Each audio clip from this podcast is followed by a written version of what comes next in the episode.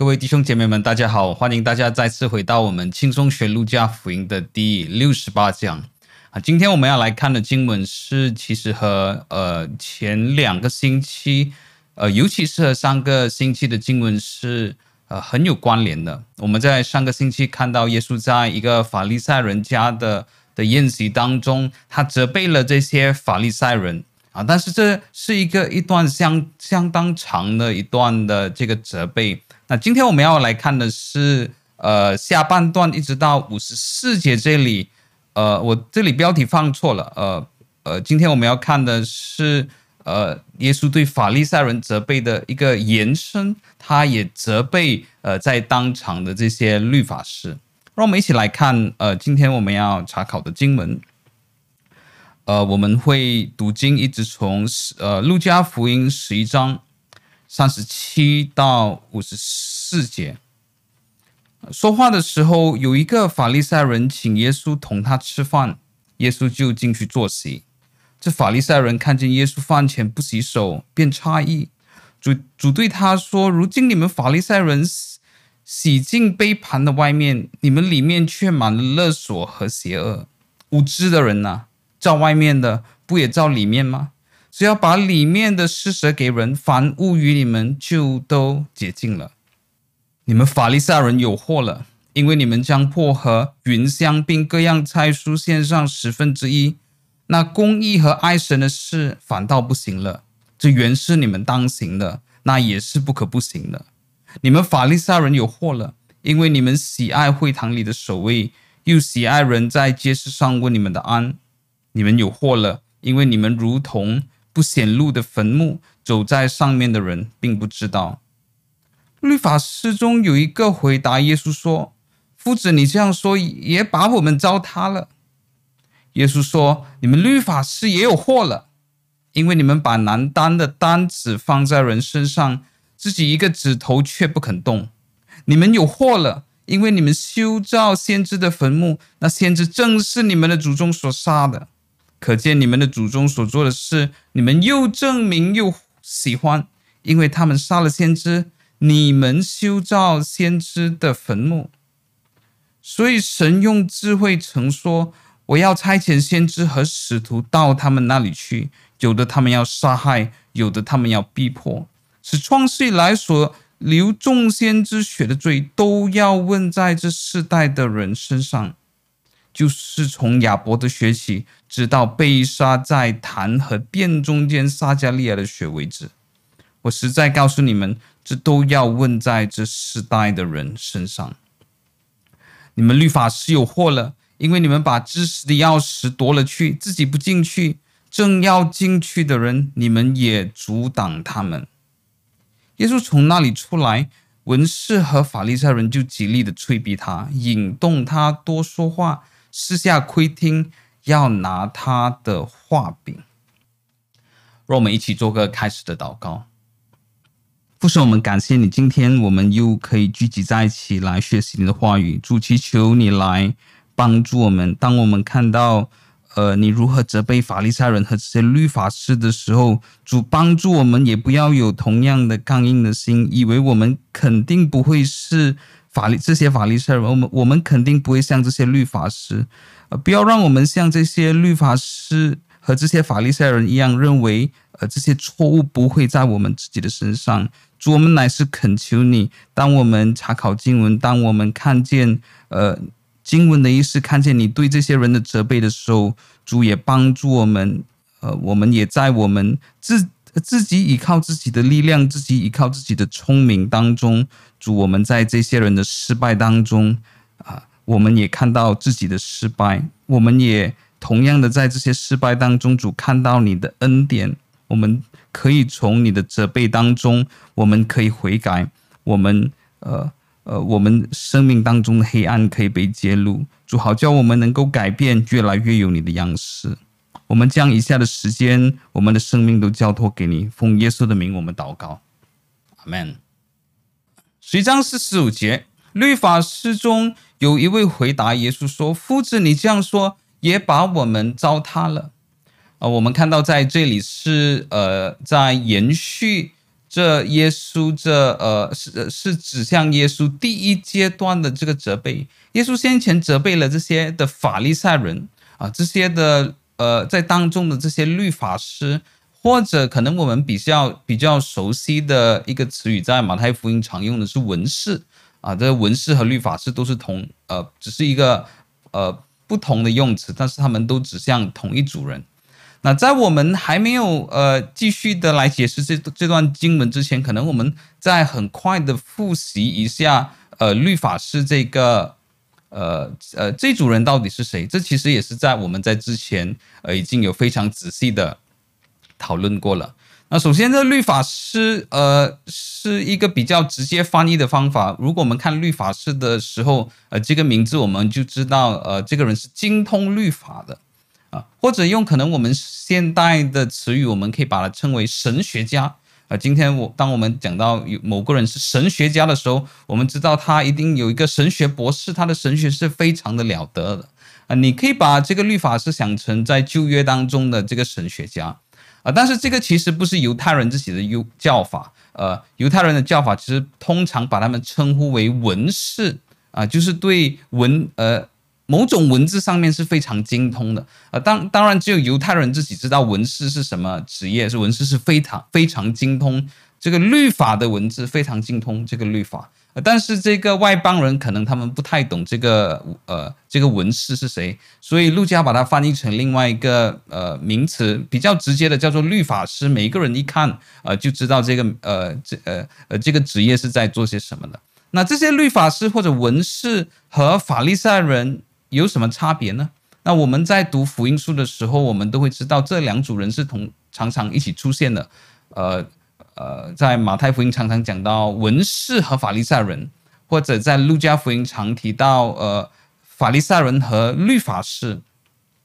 那基本上，其实当我们在讲到法利赛人的时候，他是非常广泛的来指向的一群人。那这个法利赛人就是表示他们在他们神学的观点上面，或者他们政治的观点上面是有一个呃一套自己的想法啊。我们之前也提到，在当时其实不只有法利赛人，也有撒都该人，也有爱色尼派的人啊。爱色尼派的人这组没有在圣经当中呃出现，他们是比较属于隐居的这个族群，呃，还有这个分瑞党的呃呃呃呃呃这个派别。啊，所以呃，这个派别要讲述的，其实是在他们神学，或者你甚至可以说在政治上，他们有一些特别的观点，呃，有有一点类似像我们今天讲的不同的宗派，我们有长老会，我们有卫理公会，我们有灵恩派教会啊，但是当我们讲这些派别的时候，主要是在于呃神学上面的差异，呃。当然，这对法利赛人来说也是非常重要。但是，除了神学上面的差异，有时也和这种政治的立场有关。所以，当我们讲到法利赛人的时候，他是泛指这一群的人。那在这一群人当中，有好多其实大多数都是，呃，用我们今天的话语说是平信徒，他们也是普通的，呃，普通的犹太教徒，他们是普通的，呃。普普通相信的人，所以他们也有他们自己的职业，可能他们也是个农夫，可能他们也是个渔夫啊。但是当他们是法利赛人的时候，表示他们是非常的按照他们自己的传统，按照他们自己宗派的这个神学，遵守古人的这个遗传啊。所以当我们讲呃法利赛人的时候，不一定表示每一个人都是呃教导圣经的，每个人都是牧师，每个人都是神神学家。呃，其实不是啊。当我们讲到法利赛人的时候，就是好像我们说长老会的人，是不是长老会里面的人都是牧师，都是神学家？不是啊，里面有很多是平信徒。当我们讲到灵恩派教会的人，是不是每个人都是牧师？也不是，当中有很多的是平信徒啊。所以，同样的，呃，当我们想到法利赛人的时候，我们要想到，其实，在他们当中，大多数都是这些普通的信徒来的，他们可能都是有普通的职业。那这里讲的法利赛人讲的，其实很多时候不是他们的身份地域地位，而是他们非常的严谨，按照呃他们的这种呃他们自己宗派的自己祖宗的这种遗传来去遵守呃这些呃属于他们宗教的这个条例啊呃，呃，但是在这个法利赛人中间，一定会有一些人是特别钻研律法的。那这就像在我们的教会里面有很多的平信徒，有很多不同的信徒，但是在里面有一些人，例如可能他是传道人，他是牧师，他是神学家，他就在圣经上面受过特别的训练，而而在这些人当中，特别受过训练的，就是我们在圣经里面看到的这些呃文士，或者是呃这些律法师，啊、所以在这个时候，《路加福音》十一章四十五节这里，呃，这些律法师就觉得，哎呀，如果你骂法利赛人的话，你就骂他们就好了，你不要把我们这些律法师，我们这些比较高等的神学家，我们这些学比较多的，一起拖下水。律法师中有一个回答耶稣说：“夫子，你这样说也把我们糟蹋了。”这个糟蹋也可以说，好像是你把我们羞辱了，你也一起呃呃用这种话来侮辱了我们啊！所以，我们在这里看到这些人的固执，法利赛人和这些，更尤其是这些律法师的固执，我们在这一节看到是一山还有一山高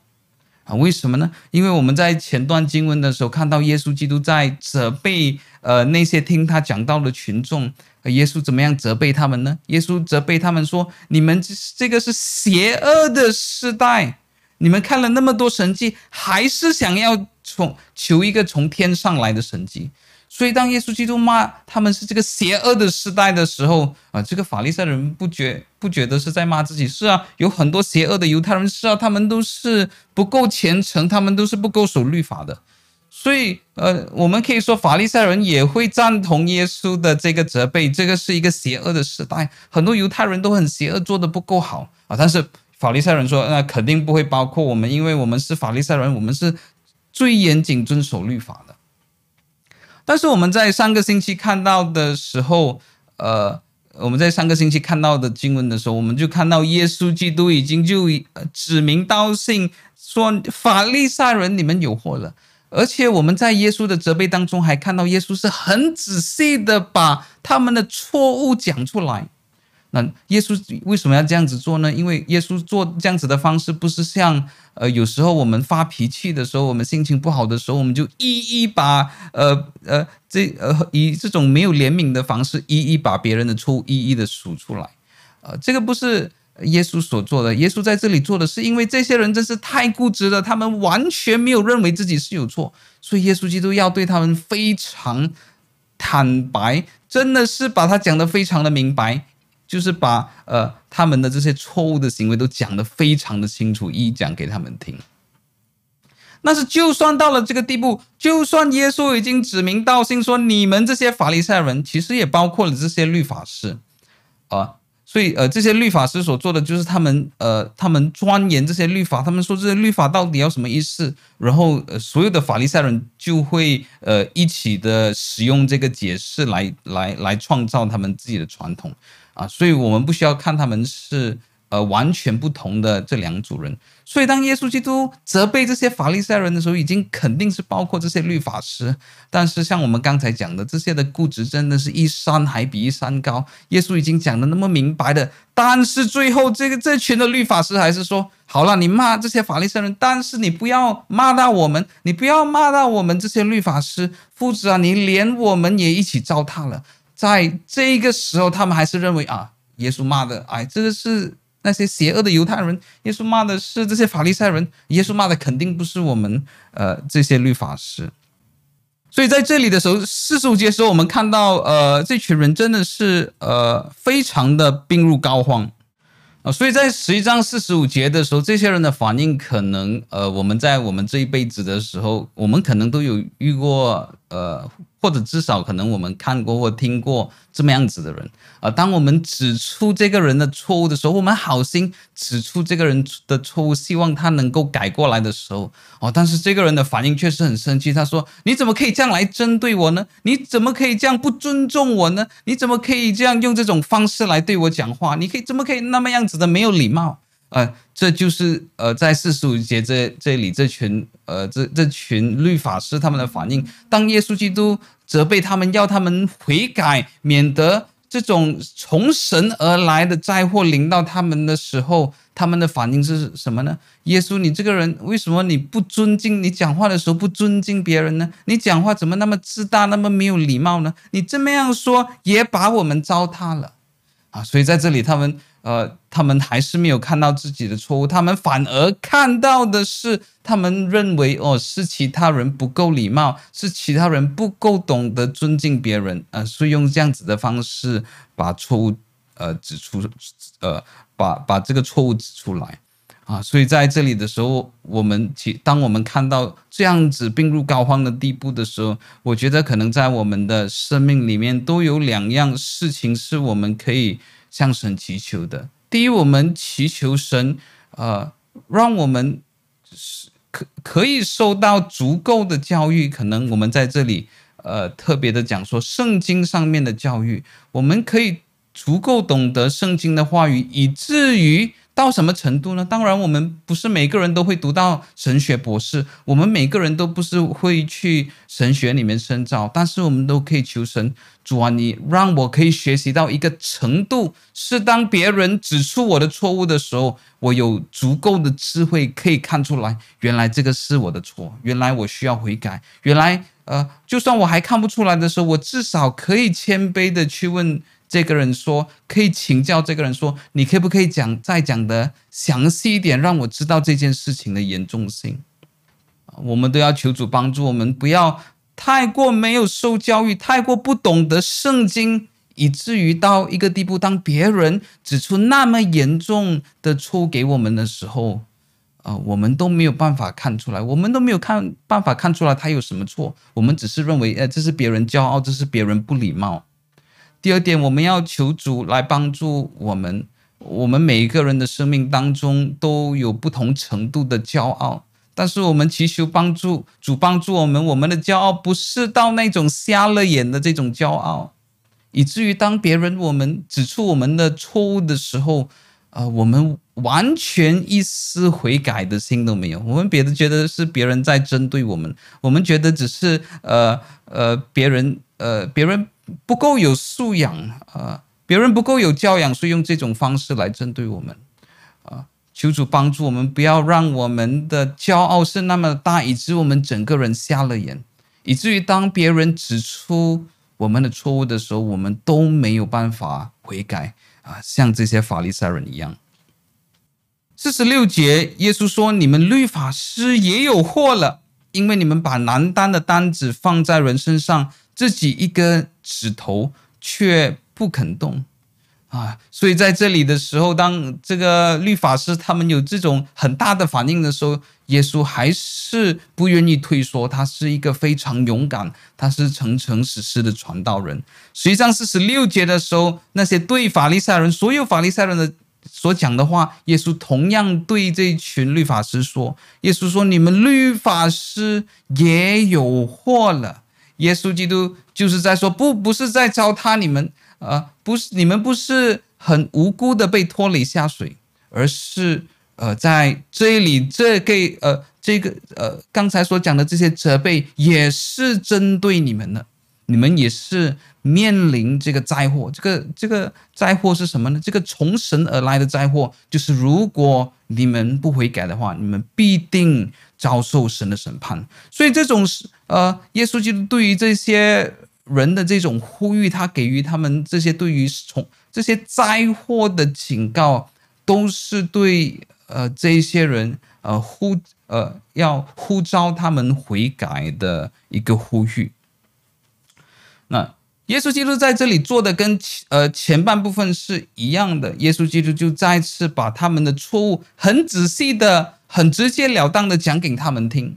他说：“呃，这里讲的错误就是你犯的错误。现在如果呃，既然你是一直的在认为呃呃自己是无辜的，那我就直接的把你的错误来讲给你听。因为你们把难担的担子放在人身上，自己一个指头却不肯动。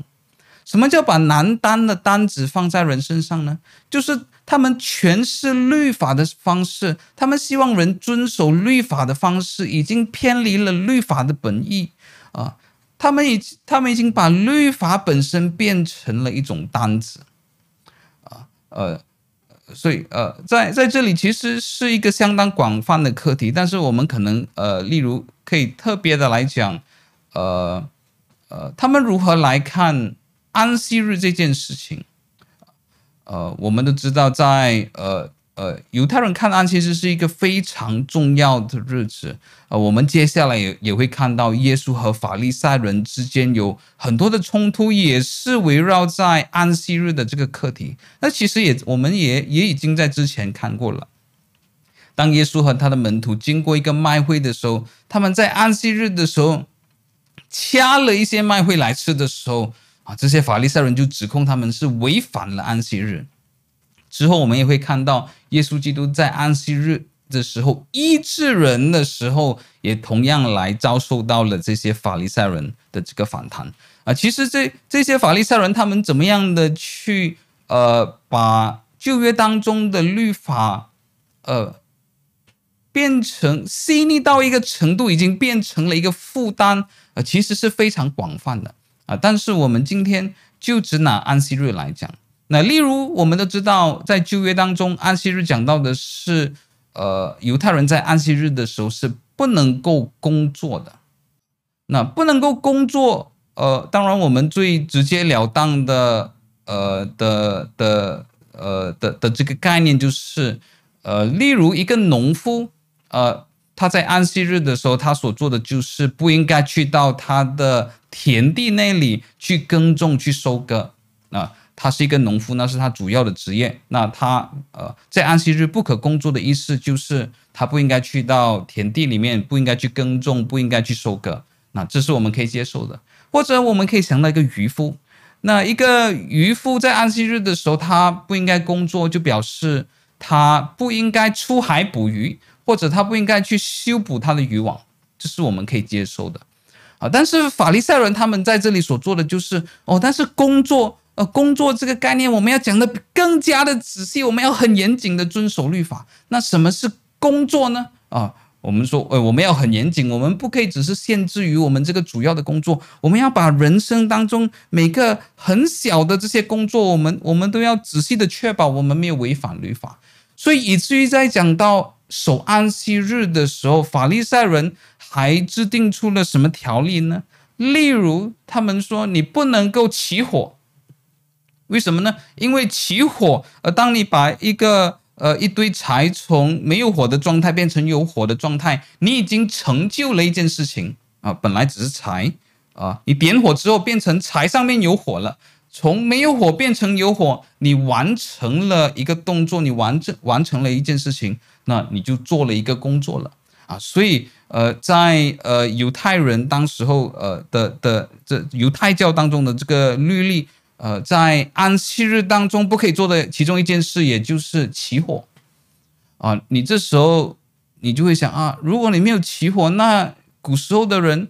他们要吃些什么呢？或者古时候的人，呃，这个在晚上的时候天气非常寒冷，那要怎么办呢？如果你不可以起火，呃，万一冻死，万呃非常寒冷怎么办？那他们可以做的就是在安息日之前就点了火。为什么呢？因为在他们的呃，在他们自己的诠释里面，他说什么是工作？就是没有火，你点火的时候有了这个转变，就是一个工作。但是如果你在安息日之前点了火，你让它继续烧着的话，哦，那没有改变呢？那没有改变的话，就不算是做工作啊。所以在这里的时候，呃呃，他们就用这种很很很细小的方式去定义每件事情，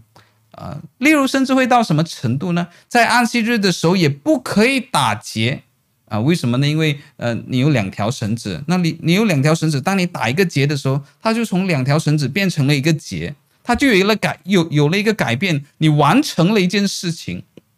你完成了一件事情就是一个工作了啊。所以如果你在安息日的时候，你拿两条绳子在绑打成了一个结啊，你工作了，你违反了安息日啊，这个是违反了安息日说不可以工作。那这就是这些法利赛人所做的方式，他们呃。他们钻牛角尖的来解释圣经到一个程度，就像耶稣基督在这里所说的，这是把难担的担子扛在别人身上，这已经完全偏离在我们在圣经当中看到的这个意思啊，神不要让他们呃每一天都在那里工作，而是在七天的工作当中，有一天是安息的。有一天你不是出到田地里面去去收割去撒种，有一天你不是出到呃海海外呃出海去捕鱼或者捕网，在一天当中呃七天当中要有一天的安息，但是这些人却把这个律法解释到那么的呃。呃，涉及了那么多，完全不是圣经当中所在乎的这些意思，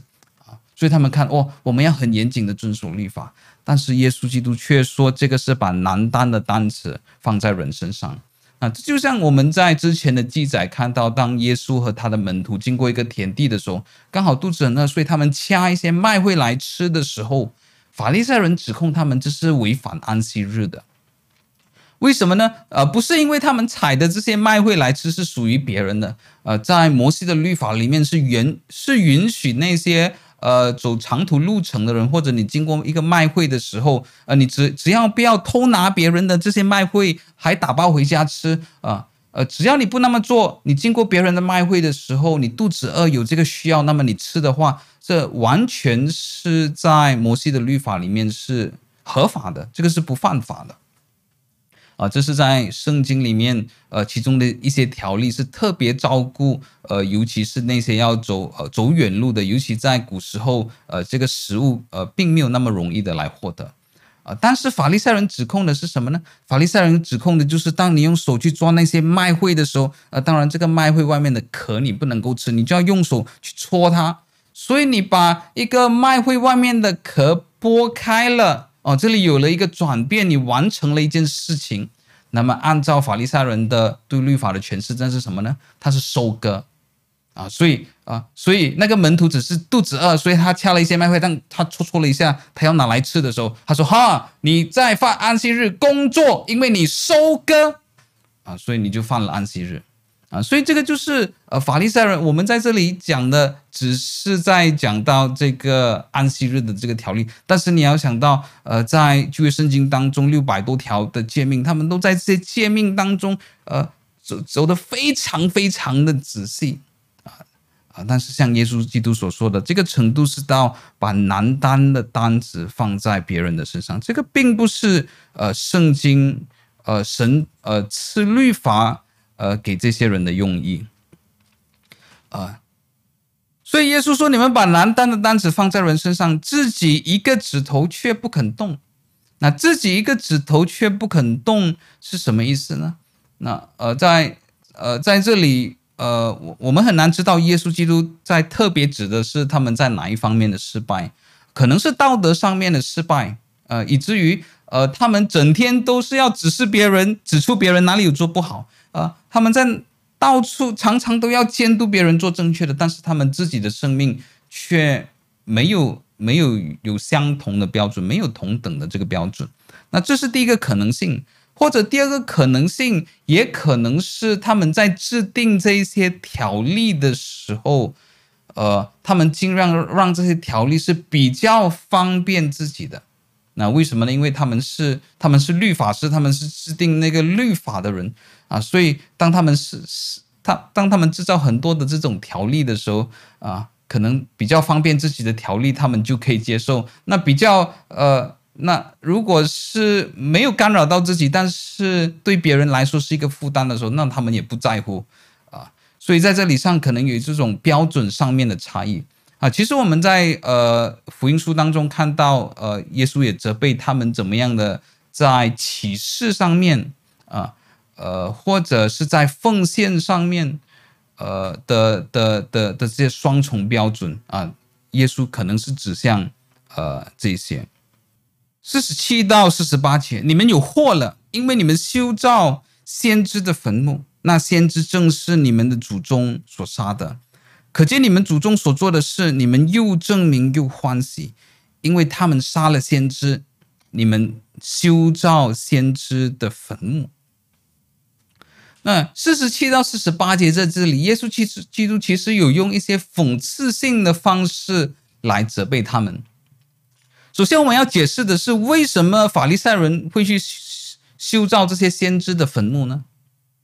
那这些。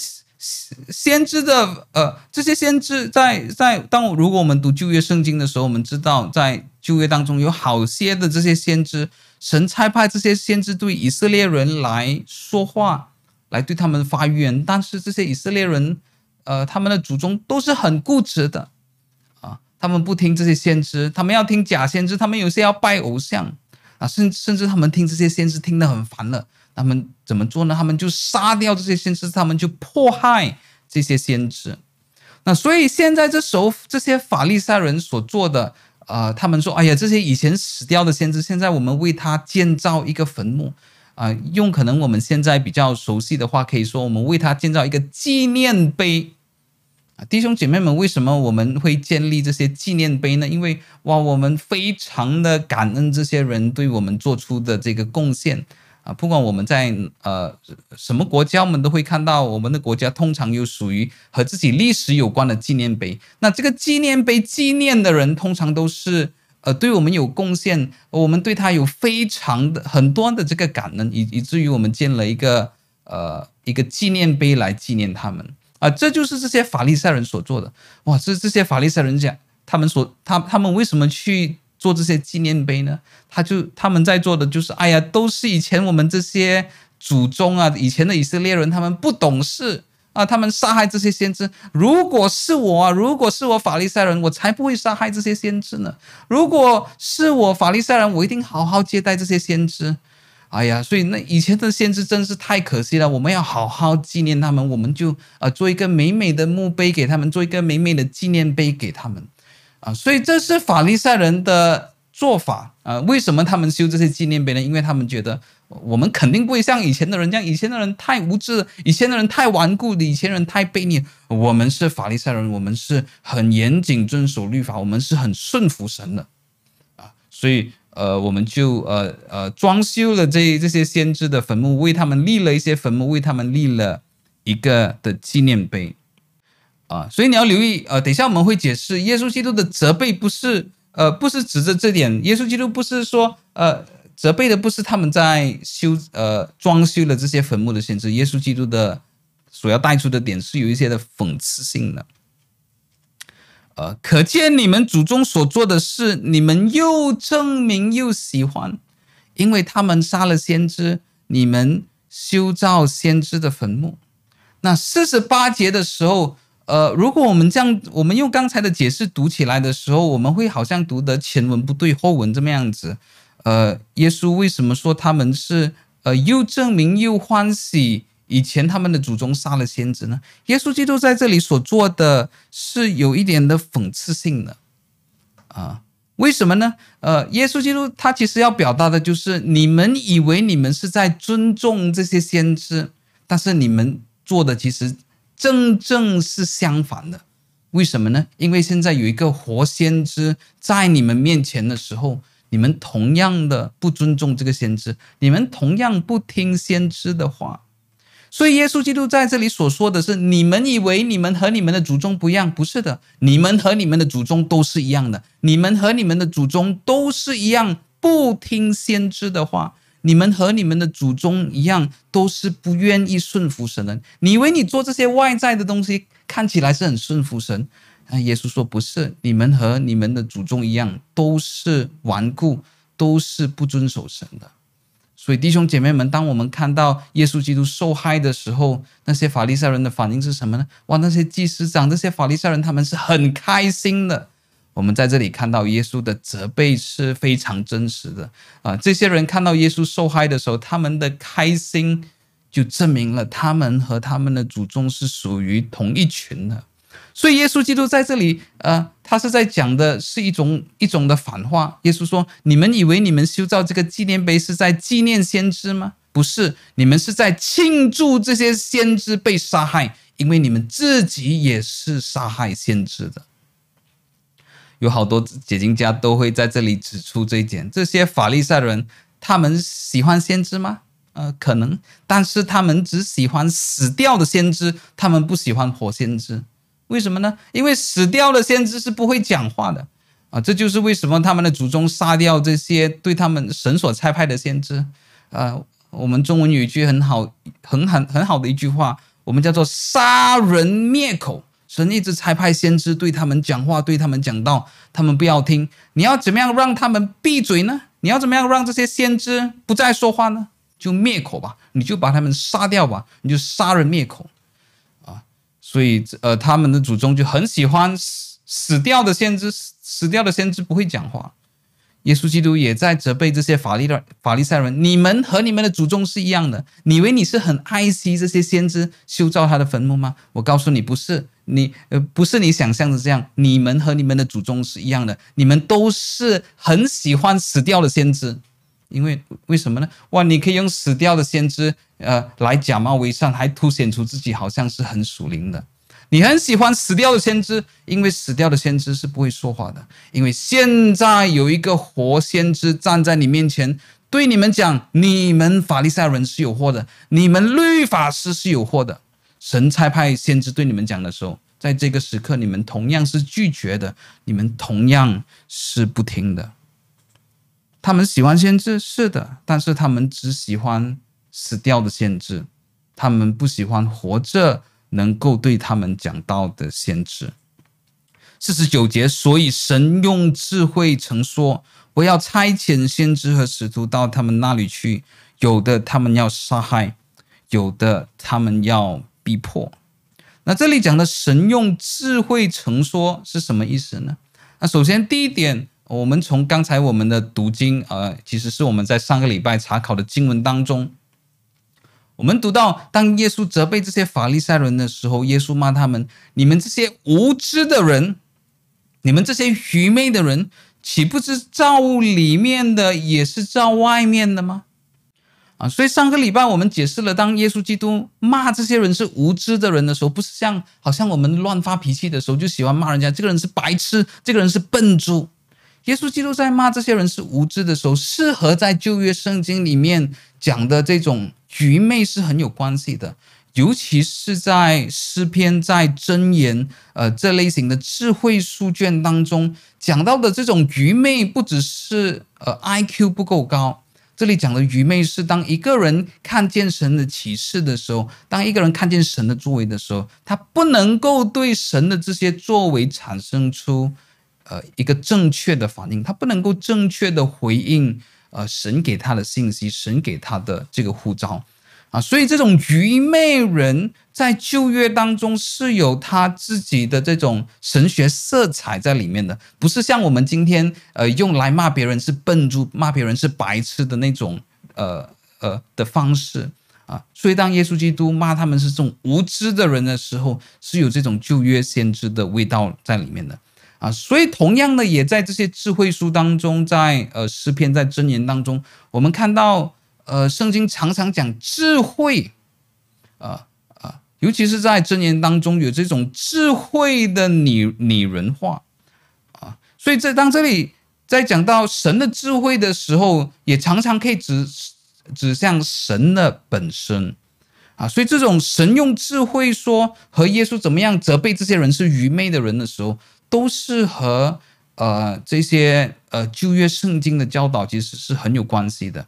啊呃这这也是我们另外一点，就是除非当我们呃真的是有钻研过这些呃圣经的这种智慧书卷的时候，呃诗篇、箴言、约伯记等等的书卷的时候，我们才可以抓到呃这种呃智慧和愚昧的对比呃。呃，在旧约圣经当中的的的主题，我们才可以体会到耶稣基督所要所要带出的是什么样的信息。所以，神用智慧成说，或者神的智慧成说，呃，可能如果用我们现在现代比较呃常讲的一些词语是，好像我们讲神的旨意啊。所以，当我们讲到神的旨意的时候啊，这个旨意最终还是指向神的。啊，但是用旧约的讲法，可能他们比较常、比较不常用神的旨意这件事情，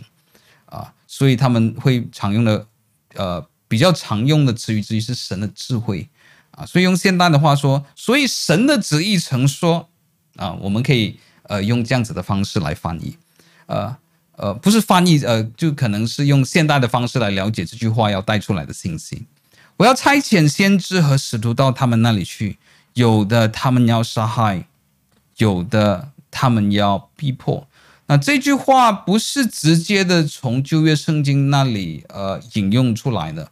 呃，但是呃也有一些圣经学者认为，呃，它可能是结合了呃圣经当中一些呃不同的经文，呃，可能尤其是在列王记上下和历代志上下当中有讲到神怎么样要差遣呃他的使者、他的先知，呃，这其实是在古时候。呃，引用圣经的方法，今天我们用引用圣经的方法，都是呃每一个字、每一个句子都是要呃都是要到位的哦。所以，当你要引用一段经文的时候，神爱世人，甚至将他的独生子赐给他们，叫一切信他的不至灭亡，反得永生。那每一个字我们在引用的时候都讲都需要讲的对，但是在古时候的人，当他们要引用的时候，不只是在圣经里面。呃，在古时候，当你引用一个东西的时候，通常他们不需要要求你每一个字都引用的非常的准确啊、有时候甚至是可以有一些的呃呃的意义上面的重组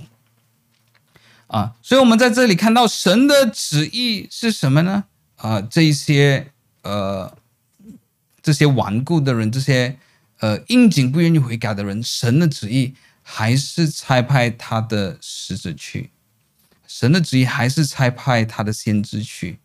呃，神也知道这些人会遭受到逼迫。哦，我们在这里看到神的智慧和神的旨意，有时候也是他的仆人来为他受苦，也不永远是一帆风顺的。五十到五十一节，那是。创世以来所流众先知血的罪，都要问在这世代的人身上，就是从亚伯的血起，直到被杀在坛和殿中间撒迦利亚的血为止。我实在告诉你们，这都要问在这世代的人身上。那在这里的时候，呃，在前段经文的时候，当耶稣讲到先知的时候，耶稣是用比较广泛式的方式来用“先知”这个字，啊、用比较狭窄的方式。圣经讲到先知的时候，呃，可以讲的是一个神特别的恩高，神特别的委任来呃传达他的信息给他的百姓的人，啊、但是耶稣在这里用的是一个比较。呃，一个比较更更广的方式，一种广义的方式来讲先知，in a broad sense，啊、呃，比较广义的方式。为什么我们这么说呢？因为在这里的时候，亚伯，呃呃，我们在经文这里看到，就是从亚伯的血起，啊、这个亚伯耶稣也把它看为是先知之一。那在这里比较广泛的方式是什么呢？这里讲到亚伯也是一个先知。啊、但是他不是狭义的来说的那个先知，神神并没有恩膏他，并没有特别的委任他去对该隐传福音，但是一个比较宽广的方式，比较广义的方式，亚伯在他生活的方式，他过活的方式，是见证神的美好，见证神的信实，见证神的公义。他就在该隐这个邪恶的人面前，他见证神的公义，所以他作为这种见证人，在这里广义的耶稣称他也是一位先知。那我们在这里出于时间缘故，我们就不仔细的讲亚伯是谁。如果你对呃亚伯不熟悉的话，呃，你可以到这呃这个创世纪当中，呃，他是在呃整个世界当中第第一个被杀害的人。就是从亚伯的血起。那在这段经文来说，我们通常不会有呃太多的争议。那为什么呢？因为圣经很明显的告诉我们，呃，神是喜悦亚伯的，呃，而该隐是邪恶的啊。而且亚伯也在创世纪，他是呃这个世界上最早的人之一啊。所以我们在这里的时候看到从亚伯的血起，呃，这句话。呃，我们没有什么好争议的，因为他的确是在创世纪的时候的人，他的确是在非常开始的人啊、但是第二句可能是我们比较呃需要讨论的，直到被杀在坛和殿中间撒迦利亚的血为止。所以你呃，所以耶稣基督在这里的讲法就好像是从在讲到从 A 到 Z，呃，A B C D E F G 一直到 X Y Z X Y Z。A 到 Zach，A 到 Z，啊，所以从第一到这耶稣基督要表达的概念就是好像从第一到最后的意思，从亚伯到撒迦利亚的意思。那我们刚才提到，如果亚伯在创世纪从他开始，那那没有什么问题。那为什么这这这个撒迦利亚是谁呢？而为什么这个撒迦利亚可以排在最后？啊，大多数的解经家都认为这里讲的撒迦利亚是在历代志下二十四章十七到二十一节的这一位啊，在旧约圣经里面其实有好几位撒迦利亚啊，大多数解经家认为这个撒迦利亚应该是指向这一段。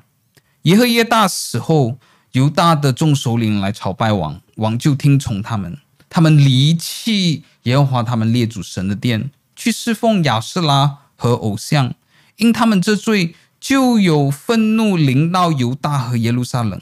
但神仍遣先知到他们那里，引导他们归向耶和华。这先知警戒他们，他们却不肯听。那时，神的灵感动祭司耶和耶大的儿子撒迦利亚，他就站在上面对民说：“神如此说，你们为何干犯耶和华的诫命，以致不得亨通呢？因为你们离弃耶和华，所以他也离弃你们。众民同心谋害撒迦利亚，就照王的吩咐，在耶和华殿的院内用石头打死他。”这样，约阿施王不想念撒迦利亚的父亲耶和华大向自己所施的恩，杀了他的儿子。撒迦利亚临死的时候说：“愿耶和华鉴察伸冤。”所以，我们在这里很清楚的看到，呃，撒迦利亚是神所差派的一个先知，而这个先知因为传讲神的道，被这些人用石头打死，被这些呃这些顽固不肯顺服的以色列人杀害了。那我们在这在这里没有什么争议，但是我们要讨论的一点是，为什么是从亚伯到撒迦利亚呢？像我们刚才讲到的，耶稣要带出的一点就是从 A 到 Z，就是从一开始到最后。但是我们在这里看到，呃，这个撒迦利亚是在历代之下二十四章出现啊、如果你翻你的这个旧约圣经的这个书卷的话，你你会发现，诶，在旧约当中，这个历代之下还是很中间呢。而在这个历代之下。后面都还有好多的先知被杀害，有好多的人被逼迫。为什么耶稣是说亚伯到撒迦利亚呢？为什么不是亚伯到以赛亚？为什么不是亚伯到耶利米？为什么不是亚伯到呃其他的人？为什么是亚伯到那么前面的这个撒迦利亚？啊，在这里呃有很呃其实有有一点，这个这犹太人来说没有什么疑惑，但是我们比较疑惑。那为什么呢？因为呃，今天我们的旧约圣经这这种书卷的编排法，呃，其实是和犹太人呃当时候他们使用的这种排法是不一样的。我们今天的排法，呃呃呃，我我不太清楚是什么时候开始，但是很可能是从十六世纪的时候宗教改革的时候才开始的。呃，但是在第一世纪的时候和之前的时候，这个希伯来呃的旧约圣经。的排法却呃是和我们不一样的啊！如果你想要知道的话，可能你可以呃，其实你可以到 Google，你上网都可以找看。呃呃，这个犹太人他们旧约圣经的排法是不一样的、呃。那我要带出的就是一个重点，在呃犹太人旧约圣经的排法当中，在古时候呃他们的排法，第一本书当然是创世纪，那最后一本书是什么呢？呃，今天我们使用的旧约圣经最后一本书是马拉基书，但是在呃古时候，在犹太人旧约圣经，呃，这个历代之下是排在最后一本书的，啊，所以在这里的时候，对犹太人来说，呃，这句话是呃没有什么稀奇的，因为从亚伯就是旧约的第一本书，一直到历代之下，按照他们的排法，那个是旧约的最后一本书。啊，所以这个撒迦利亚也在历代之之下里面，所以耶稣讲的的确是 A 到 C，从第一个到最后一个，从呃第一本书创世纪到最后一本书。历代之下，啊，只是我们今天呃排呃排列这些书卷的方式是不一样，我们把呃我们按照时间次序的排列，把马拉基书呃在时间次序上面是排在最后的，啊，那呃。所以呃，在这个时候呃，在在这里我们看的会好像比较，诶，这个撒迦利亚好像不是在后面，但是对犹太人来说，按照他们的排法是这样子排的。呃，当然在在这个背后还有很多的故事。你就说，那为什么我们现在要按照时间的次序排列？那以前的人不按照时间的次序排列，为什么把历代之下摆在最后呢？啊、在在背后其实呃呃也有学者认为它是有它神学的铺陈的。啊其实我觉得某个程度上，其实他他他也是蛮有道理的、呃。如果你今天来看呃撒母耳记前后、列王之上下和历代志上下的时候，你会发现这些书呃看起来都是很很相似的，尤其是列王之列列王记上下和历代志上下。你说那么相似的书，干嘛把它排列在一起？呃，我我们今天就不在这里很仔细的讲解，但是你有很兴趣的话，你可以在一些旧约导论当中来看这个次序。啊，为什么在旧约圣经当中，他们用按照这种次序排列啊？他们的排列其实也要带出一些呃神学的信息啊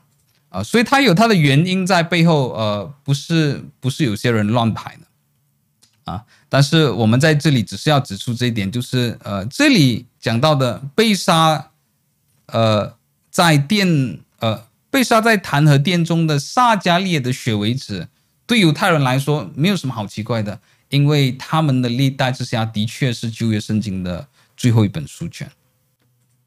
五十二节，你们律法师有祸了，因为你们把知识的钥匙夺了去，自己不进去，正要进去的人，你们也阻挡他们。实际上，五十二节告诉了我们，啊、成为一个基督徒领袖的危险性。作为一个基督徒领袖。呃，不管你是在做教会的传道人、教会的牧者，或者呃，你是教会的长老、教会的执事，这里告诉我们，做一个基督领袖是非常非常危险的啊！因为当你真的有什么错误的时候，你的错误常常不是你一个人的，你的错误永远是会影响别人的，你永远。你你的错误永远对其他人有一个影响，你会带其他人一起的来误入歧途。我会说这种错误的影响，我自己的呃呃呃，还可以对这种错误的影响进行呃做一种的分类。它可以是主动型的，它可以是 active 的，它也可以是被动型的，它可以是 passive 的。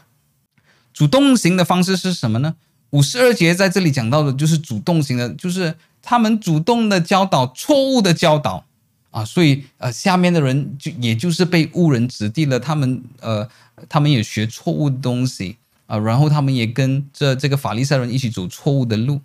那我们在十一章五十二节在这里不要以为耶稣基督他在这里是讲的这个呃太过严厉，不是的，耶稣基督讲的是非常的正确的，这是我们在。呃，前几个礼拜当中，我们才看到的，在就也就在上一段经文，为什么呢？因为当法利赛人他们自己不接受耶稣基督所做的神迹的时候，他们说什么呢？他这个人是靠着鬼王赶鬼的，这就是耶稣所说的。你自己不愿意接受，那就算了。你是说，呃，我不太肯定，但是我不不，我自己不愿意接受，你可以这么说，但是这不是他们说的，他们自己不接受，他们也不想让别人接受。他们用什么方式呢？就抹黑耶稣，就诋毁耶稣。他们说：“哎，你们不要信，你们不要信，因为这个人是靠鬼王赶鬼的。”这个就是耶稣基督所说，他自己进不去，他自己不相信，他自己不愿意进入到神的福分当中。他们还阻拦阻拦别人啊！他们还讲呃捏造出这种谎言，说耶稣基督是靠鬼王来赶鬼的。要让呃他们自己的支持者也不去相信耶稣，自己去不跟随耶稣，所以耶稣基督他在这里，他不是用这种辱骂的方式来乱乱骂人，不是的。耶稣基督在讲的正正的是他们在他们的宗教当中，在他们的信仰当中是多么的腐败。那这种的方式是一种主动型的来绊倒别人啊，但是呃在这里。我觉得我们还可以在当中分类出另外一种的绊倒人，这种绊倒人是被动性的。什么是被动性的绊倒人呢？就是这个人他他没有故意，他没有主动的要讲错误的教导啊，但是这个人可能他在牧羊的时候是非常的懒惰的，可能他做一个牧者，做一个传道人是非常的懒散的，或者他在他的这个学识学问上面，他是没有好好的钻研，自己想讲什么就讲什么。那在这里的时候，这个人是不是故意传讲错误的信息呢？不是，可能他只是懒惰，可能他真只是没有这方面的这种恩赐啊，但是他同样可以被动。被动性的绊倒人怎么样呢？那在台下本来要应该被他牧养的人，他就觉得，哎，我我成为基督徒好像也没有什么价值，我每每个礼拜去教会好像也没有什么价值，因为我听牧师讲道好像也没有听到什么东西啊，甚至呃呃，我我相信我们在呃我们的教会都看过，有好多人是以这样子的方式来离开教会。这就是为什么，呃，我觉得，尤其是在呃华人教会当中，我们非常非常轻看成为一个基督徒领袖的危险性。我们轻看他的危险性的时候，也是从我们，呃，也是出于我们轻看他的资格、他的合格性而来的。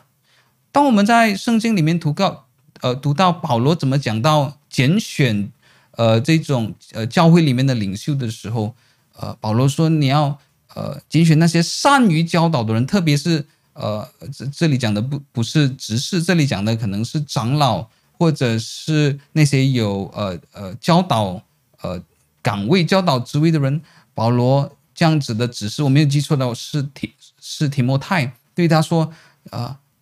讲到这些人必须是善于教导的人。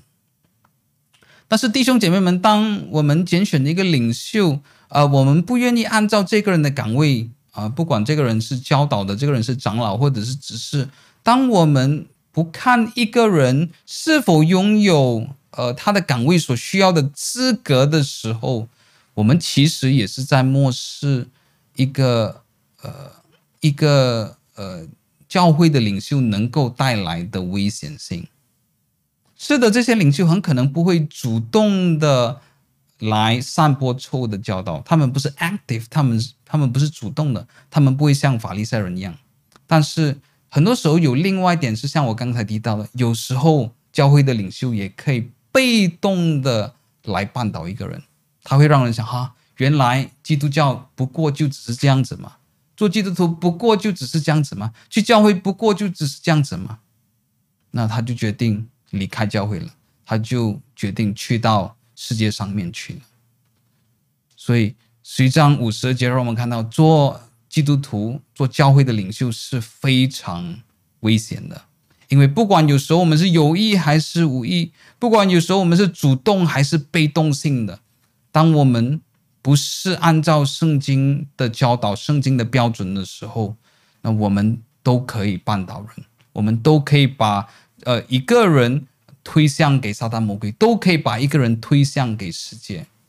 啊！所以，我们不要以为哇，有人做牧师，有人做传道人，我们就很开心。如果你发现这个人是不合格的，没有这个资格，或者到目前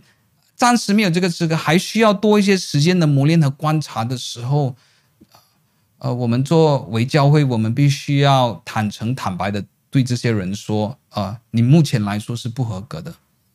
啊像我刚才提到的，我们常常以为教会最大的问题就是太太少人服侍，我不觉得是这样。啊，我觉得我我当然那是一个问题，但是我觉得不是最大的问题。我觉得教会最大的问题是太多不合格的领袖，而这些不合格的领袖就是撒旦魔鬼最好的工具之一。啊这些人，呃，撒旦魔鬼就不需要太努力了。他知道，只要这些不不合格的仆人，他们继续的讲道，讲多十几年，呃，教会，呃，这些人很多人变得心灰意冷，他们就自己会离开教会。啊、所以有时候我们不需要想，呃，其实撒旦魔鬼是很忙的，不需要撒旦魔鬼只要把他他属世的东西的吸引力做得好就可以了，啊，也，他可以让呃呃呃。这这这些灰心的人，呃，他们不其实不太需要撒旦魔鬼，呃，他们可以从这些呃非常糟糕的讲到、非常糟糕的牧养当中，他们自己会变得心灰冷，他们自己会离开教会。五十三到五十四节，耶稣从那里出来，文士和法利赛人就极力的催逼他，引动他多说话，私下窥听，要拿他的话。啊，在这里其实这个翻译，呃，这个中文的翻译其实翻译的不不太好。呃，当然这些字在希腊文的时候有，其实可能有几个的这个不同的意思。呃，但是我们简短的，可能我们在这里用新汉语译本这里的翻译，呃，可能会比较好。耶稣从那里出来的时候。呃，律法教师和法利赛人就开始痛恨他，质问他很多的事，伺机要从他口中抓把柄。那这里这里的一个重点就是和合本翻译成私下窥听，私下窥听好像是在偷听的意思，呃，但是他们不是在偷听啊，他们是在当面的想要为难耶稣，当面的想要用很多话语来。挑战耶稣啊，所以在希腊文这里好像有这种埋伏的意思，但是这个埋伏不是私下的偷听，呃，这个埋伏我们用新汉语译本比较像是伺机，就是你只在呃埋伏，就是你是在等待一个机会啊，所以你问了一两个问题，耶稣还没有掉入你的陷阱，你再问第三个，再问第四个，就想办法用一连串的呃一连串的问题丢向给耶稣，要在当中等到一个好的机会，找一个机会。啊，找一个把柄啊，再攻击回来给他啊，所以在这里的呃新新汉语译本讲的这个伺机，在这里埋伏等待一个机会，是比呃这种私下窥听是更加的正确的。所以实际上五十三和五十四节在这里告诉我们什么呢？为什么路加路加在这里告诉我们，路加可以在前一段经文的时候他就收工了，耶稣基督的教导就已经讲完了。五十三和五十四节为什么？为什么他要告诉我们这些文士和法利赛人的小动作呢？他们的反应呢？五十三和五十四节要告诉你一件很很简单的事情，就是法利赛人和文士没有悔改。你看到他们的反应，你知道他们没有悔改，他们一点都没有悔改。当耶稣基督对他们讲了那么严重的警告，他对他们发出了这种先知性的呼吁：你们有祸了。这个就像当一个人他去做健康检查的时候，他的这个检查报告真的是非常的糟糕。医生对他讲讲了一个很严重的话：“你有祸了，如果你再不做这个手术的话，可能你过不了半年，可能你过不了一年，你有祸了。”这个是很糟糕的疾病。耶稣基督就对他们说：“你们有祸了，你们是有 cancer，你们是有癌症的啊。”耶稣基督用很严厉的方式，啊，很严重的方式对他们说：“你们必须要来解决这个问题，弟兄姐妹们，你们要看的是，呃，耶稣基督在这里处理的很多，也不只是解经的问题，他是超越了解经的问题。我们知道，在这里的时候，这些法利赛人的传统，他们喜欢把呃这个圣经当中的一些句子用呃演绎成不不必要的这些规则。”呃这些以这些原本只是他们的一个传统，但是他们要当做一个律法来遵守，这是一个解经的问题。但是耶稣基督在这里，除了呃要解决这个解经的问题之外，你你发现最大的问题其实不是解经的问题。耶稣基督要在这里处理最大的问题是什么呢？最大的问题就是你们的道德、你们的生命。是这样子的败坏，但是你们却一点都不觉得这样，你们还是可以在外在当中，呃，非常非常在乎那种洁净不洁净的事情，碗有没有洁净啊，手有没有洗干净啊，你们很在意那种外在的捷径，但是你们的生命是那么样的败坏，充满了邪恶，充满了勒索，充满了假冒为善，啊，所以，所以在耶稣基督在这里讲的不是一点点的这种解经差异的问题。耶稣基督，你在我们从三十七节读到五十四节，你可以看到，呃，解经的问题已经是很大的这个问题，但是耶稣在这里却不是把焦点放在解经的问题，而是放在这些人道德已经完全败坏。这些人是做犹太人的领袖，做宗教的领袖，但是他们的自己道德是完全败坏的。但是这些人道德完全败坏的时候，外表却还一直要表现出。这种虔诚，这种表里不一，就是耶稣基督他在一开头当中给予他们的警告：你们这些无知的人呐，难道照外面的也不照里面吗？耶稣基督要讲的是什么呢？我们每一个人站在神面前的时候，我们的责任不只是外面罢了，我们在神面前的责任不只是说啊，外面的条例、外面的干净，我们做得好好，不是的。我们在神面前的责任要有一种一致性 （consistent responsibility），就是不管是我们在我们外在的工作，还是我们生命里面的洁净、我们的公义、我们的怜悯、我们的良善，都是在神面前。要有一致性的。十一章五十三到五十四节，耶稣从那里出来的时候，律法师和法利赛人他们开始悔改。不是的，照理来说，这段经文应该是要这样子写，但是不是的，他们开始痛恨他，质问他很多的事，伺机要从他口中抓把柄。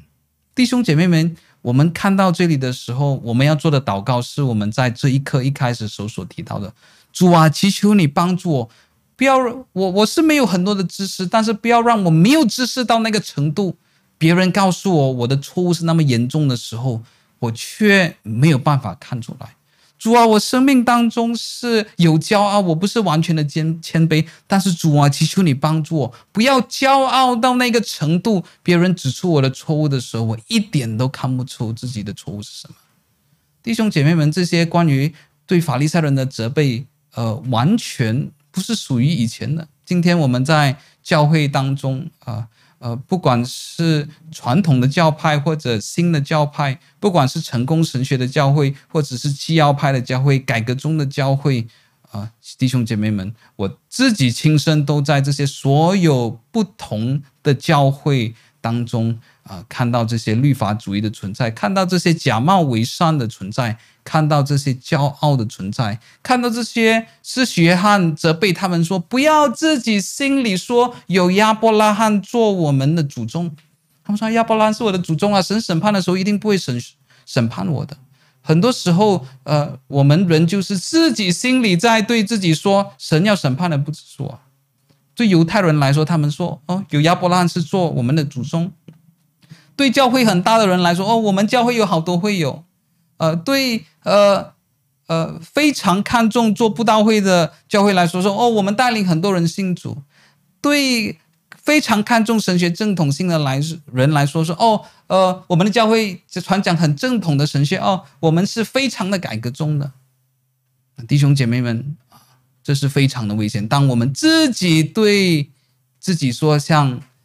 这些法利赛人一样，有亚伯拉罕做我们的祖宗，有教会人数做我的祖宗，有正统神学做我的祖宗，有改革宗神学做我的祖宗的时候，我们都变成了法利赛人，我们都变成了律法师，我们都失去了那种自己检查自己，我们都失去了那种悔改的能力，我们失去了那种能够被神话语光照的机会。